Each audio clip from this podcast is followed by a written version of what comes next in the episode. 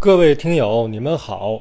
首先呢，再一次感谢各位听友支持我、鼓励我啊，关心我，给我打赏，那个给我点赞，还有很多听友啊，将我的节目传到微信朋友圈里面，给我推广。啊，谢谢各位听友对我的支持和鼓励。你们的支持和鼓励啊，是我这个做好我的节目的最大的动力啊。今天呢，讲中东路事件的这个张学良对苏自卫反击战争的这个过程。啊，在苏联宣布与中国国民政府断交之后，在二九年的八月六日，苏联政府成立了远东特别军。啊，这个军事单位啊，有九个师的兵力，大约八万余人。总司令是加伦，就是布留赫尔。他当年在中国呀，他协助蒋介石这个北伐战争啊，他是一个中国通，是一个军事人才，所以让他当这个远征远东特别军的总司令。参谋长是拉平啊。这个远东特别军呐，还有这个舰队。啊，因为这个黑龙江的东部边境地区啊，有这个黑龙江、松花江，呃，这个中方和苏方在这个水面上打了几次这个水面的战斗啊，双方出动了军舰，苏方以这个阿穆尔河舰队为主力舰队啊，苏军这个陆军和海军呐，还有空军，武器装备精良啊，现代化的大炮、飞机、坦克，呃，重机枪。山炮，这个手提机关枪全垒全有啊，所以说苏军这个准备充分，武器精良，这个他呢对中国这个打击啊是有利的啊，是有效果的啊。在八月十二日开始，苏军呢就开始进攻这个罗北县、滨水县、绥东县等各县市啊，在这个东西两条战线上对中国。进行打击啊！当时张学良啊，他为了表达这个中苏冲突这个事情不是由中方引起的，就要求部下各军事单位这个力求避战，在必要的时候采取和平自卫的这个方式啊。可是啊，苏军不断的进攻啊，所以张学良呢，他也被迫的在二九年的八月十五日下达了边防军这个防俄作战的。动员令啊，同时呢，又开会了，开这个军事会议啊，准备布置对苏战争的这个军事安排。在二九年的八月十六日，苏军在西线第一次开始进攻满洲里、扎南诺尔啊，在东线也开始进攻了。在西线呢，是梁中甲的部队与这个苏军激战啊。费了很大劲呐，抵住了苏联的进攻啊！在这个苏联大举向东西两线进攻的时候，张学良呢，他就给蒋介石连发电报啊，这个陈述这个中苏边境的严峻形势。可是啊，老蒋还是对他鼓劲儿啊，说是报俄屈服就在眼前了啊，我们大军不要怕他们。中央军队呀，即刻开赴平津东部地区，准备出关啊，准备这个出关接应东北军。嗯，实际上当时老蒋干什么呢？他忙于准备打内战呢。啊，在这个关键时刻，他没有向东北派出一兵一卒。反而呢，他要求张学良啊，给他派几个重炮营去，用这几个重炮营去打冯玉祥。张学良呢，为了服从中央的安排，就自己真的调三个重炮营，呃，暂时借给了蒋介石。啊，在八月二十三日，那个沈阳军事会议结束了，张学良呢就将这个军事布置安排妥当了，他任命张作相。担任东北边防军的总司令，任命万福林为副总司令，组成了东西两路的防俄军。第一军是东路军，总司令是王树常；第二军呢是西路军，总司令是胡玉坤。啊，一共动员了十万余人的部队。啊，这些部队来自辽宁、吉林、黑龙江的部队。啊，迅速的往北调啊，开普这个中苏边境战场去啊，在九月初的时候，苏军呢开始第二次大举进攻西线这个扎纳诺尔。满洲里地区，啊，中方军队呀，派出几个旅与之激战啊，所以这个战事开始升级了。但是双方啊，大规模的交火发生激烈战斗，那是从十月份之后开始的。但是总的形势啊，对苏方有利。中方呢，因为这个军队的素质和这个武器配备方面远不及苏军的，所以这个总是被动挨打的。啊，最后呢，溃不成军了。有的这个军事单位，有的军，有的旅啊，就是整团整营的，就是被俘虏了啊，被缴械了。所以说这个战事啊，很让张学良上火忧心的啊。啊，下面就说一下这个东西两线的这个战斗情况啊。东线呢，主要是这个松花江水面这个军舰作战为主啊，苏军以这个飞机轰炸。啊，海军进攻配合这个陆军，陆军这个进攻，这个立体战争的场面出现雏形了啊！可是中方呢，只有这个海军江防舰队和这个陆军啊，有那个陆战队，空军不行。所以说，这个张学良在东线，他这个部队呀，虽然顽强阻击啊，没有这个让苏军达到占领哈尔滨的目的，可是啊，这个伤亡很大。啊，下面简单说一下东线的这几个战役。东线呢有几个战役啊很有名，第一个是三江口之战。三江口是当时中方东北军他防线的最东端，它是处于这个松花江啊、黑龙江这个两江汇合处这个地点，它也位于这个福锦的东北方向。在二九年的十月十二日。这个早上五点钟，苏军的阿穆尔河舰队，在这个参谋长拉平的指挥下，派出八艘军舰，突然向东北海军开始进攻了。啊，苏军发炮几响之后，东北海军才开始还击。双方激战一个小时左右啊，这个苏军派来了十八架飞机前来助战，投下了重达八十磅的炸弹呢。来炸东北海军的舰队啊！东北海军的舰队先后有力捷号、力随号、江平号、江安号、江泰号、东里号，中弹沉没呀！啊，这个随同军舰沉没的海军战士达到三百人以上啊！这个战斗多惨呐，是不是？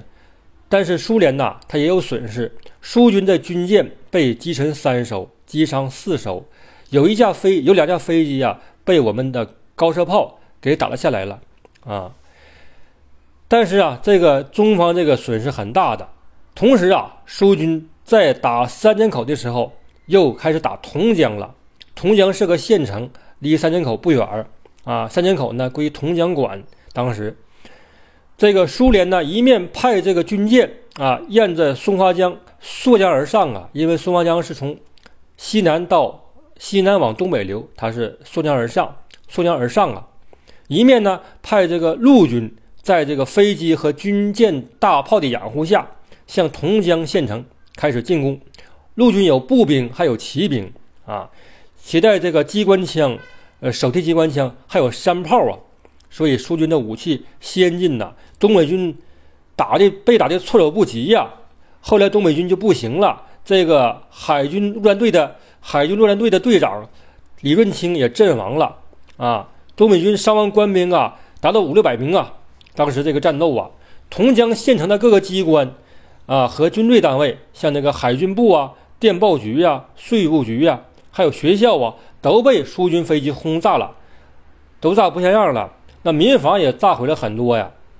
啊，到了当天下午三点钟啊，这个。东北海军和东北这个军东北军的海军陆海军陆战队呀，那就不行了。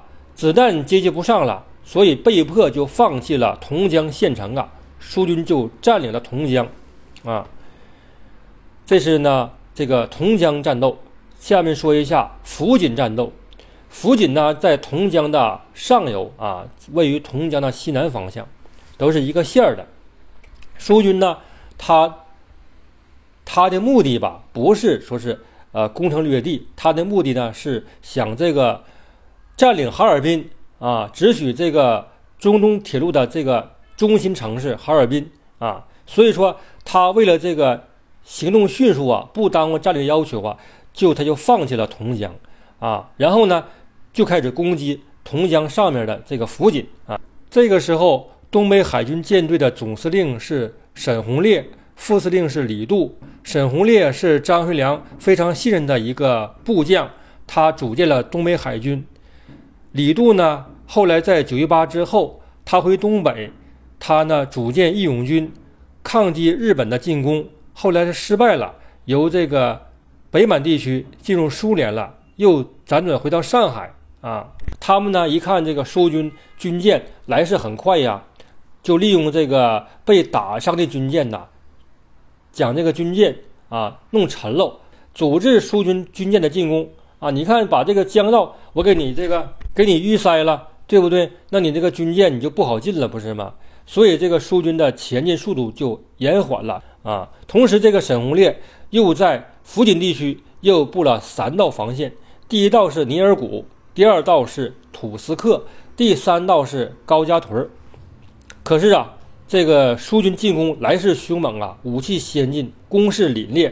苏联这个红军呐很厉害啊，他们不怕死啊，有一股这个冲劲儿，几个冲锋啊就把这个东北军海军设的防线呐都给冲毁了啊。东北海军又损失了三艘军舰呢。这个沈鸿烈的他的军舰，他的这个指挥舰叫做这个立亨号啊，他呢也被击沉了啊，他叫江亨号啊，说错了，也被击沉了。所以沈鸿烈被迫将这个军舰也沉于这个江湾地区，阻止苏军进攻。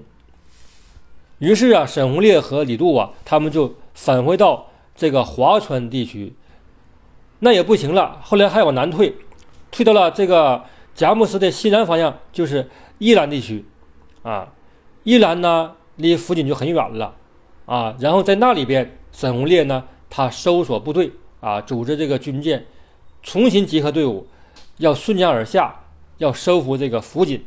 东部战线呢也有陆地上的战斗，在绥芬河地区、驻马河这一带，有这个东北军的十八旅和二十一旅的阵地，啊。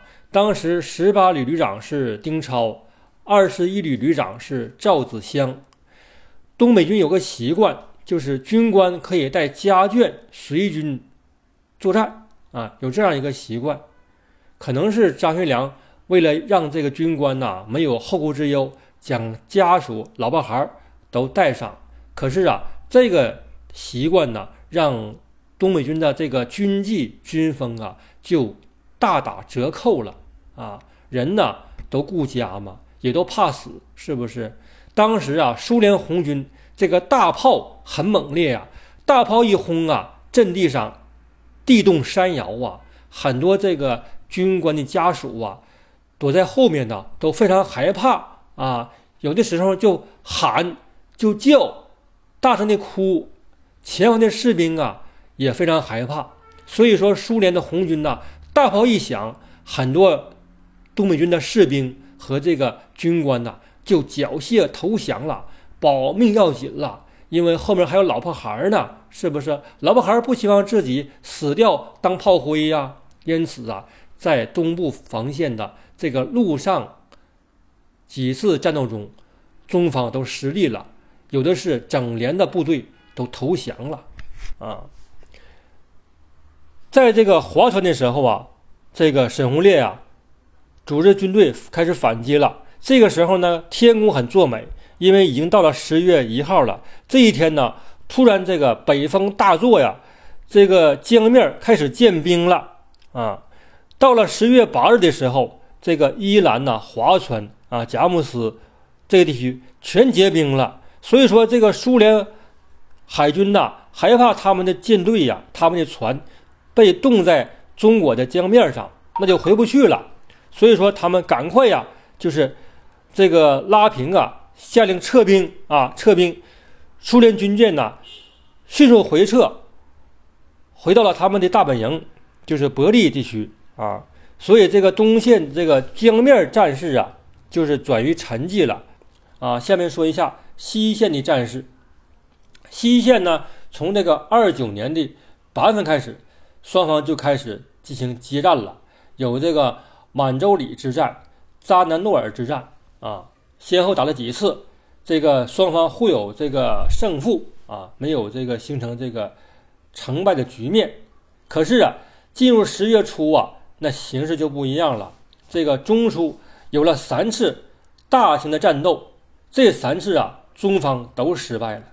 哎，为什么失败了？他这个主要一个就是这个东北边防军的，他这个战斗力远远低于苏联红军呐，而且这个人数上也不占优势。先说这个第一个战斗，就是二九年十一月七日的这个扎南诺尔之战。苏联红军呐，在这个司令官布留赫尔的指挥下，啊，以一个师以上的兵力，啊，炮六十余门，飞机二十余架，配坦克车、装甲车、汽车等新式的武器，大举进攻啊啊！同时呢，有一部分兵力去包围满洲里，造成这个中方不能。首尾相顾这样一个被动局面啊，东北军呐，这个死伤累累呀，阵地呀，就是屡次都丢失了啊。当时是东北军的这个第十七旅的部队，就是韩光帝的部队，他率兵防守一个旅的部队。他们双方虽然这个人数相当，可是这个苏联红军这个武器太先进了啊，太有这个战斗效率了。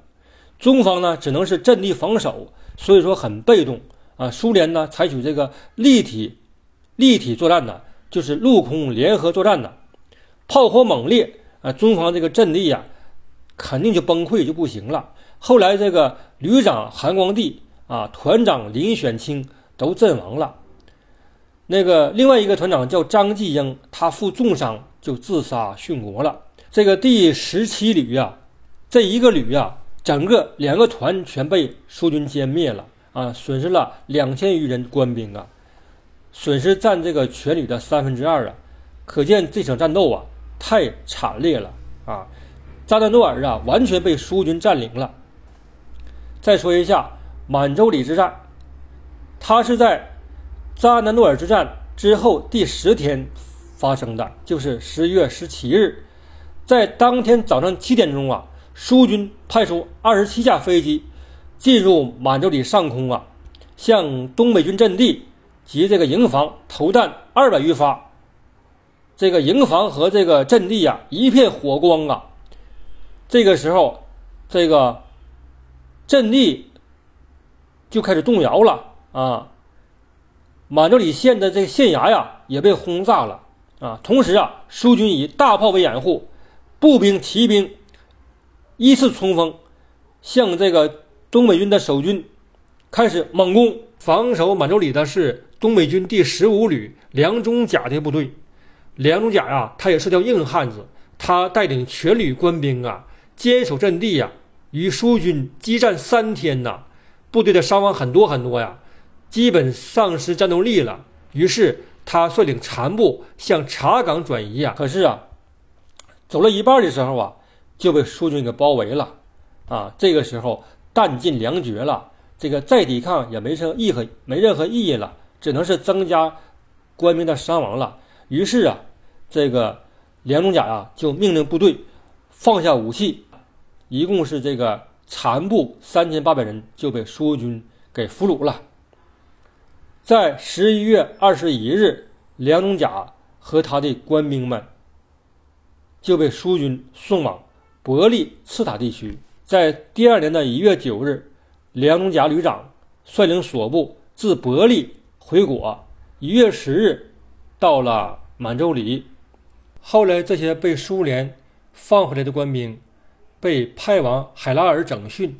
在三零年的三月八日，这个梁中甲旅长啊，他因这个壁炉瓦斯窒息而死，他死得很惨。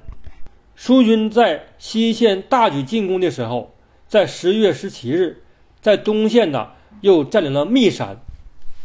所以说呀，这个东西两线东北军呐，腹背受敌呀，形势就不可收拾了。在二九年的十一月二十三日，苏联红军向东北军驻海拉尔的部队发起总攻。啊，东北军殊死抵抗，但是啊，也徒劳无遗呀，也没用啊。东北军这次死伤一共是一万两千余名官兵啊。二十四日，苏联红军呐大批部队开到了，另有苏联骑兵开到新马尔虎援助苏军攻击海拉尔。所以说，东北军被迫撤退吧，就得撤呀。苏军长驱直入，海拉尔就失陷了。接着，苏军开始进攻博克图了啊！你看，苏军攻城略地呀，战无不胜啊，攻无不克啊。仗打到这个地步啊，张学良的元气大伤啊，仗再也打不了了。蒋介石啊，这个时候开始打内战了，自顾不暇呀。无暇东顾，没有向东北派出军队，也没有拿钱儿啊，所以这个时候张学良他很苦恼啊，怎么办呢？他就开始决定啊，与苏联缔结城下之盟了。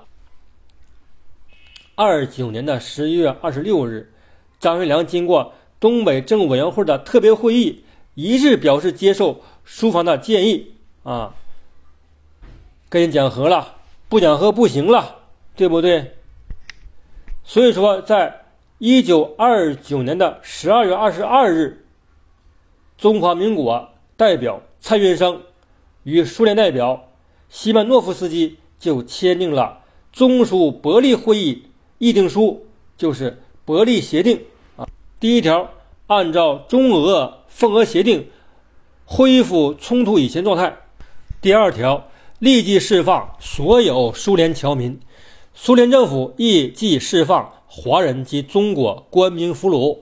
第三条，恢复七月十日后被免职或自动辞职之出访人员的职务。第四条，恢复苏联在东北各地的领事馆、营业商业机关。二十九年十二月三十一日，东北当局啊就释放了苏联侨民一千四百一十名，开释苏联犯人。就是这个共党分子，一共是一百三十四名。之前一切被中方驱走的这些苏联雇员呐，均全部给补发工资。双方决定，一九三零年一月一日起，中苏双方同时撤兵。可是啊，这个苏军呐，他没有完全履行这个伯利协定啊，苏军他就一直占领了。这个福远三角洲的这个黑匣子岛，直到二零零四年中俄国界东段补充协定签订，这个黑匣子岛啊，才被中方收回了一半的面积，大约一百七十一平方公里。上面呢就是这个张学良防俄战争的这个过程。好，谢谢各位，再见。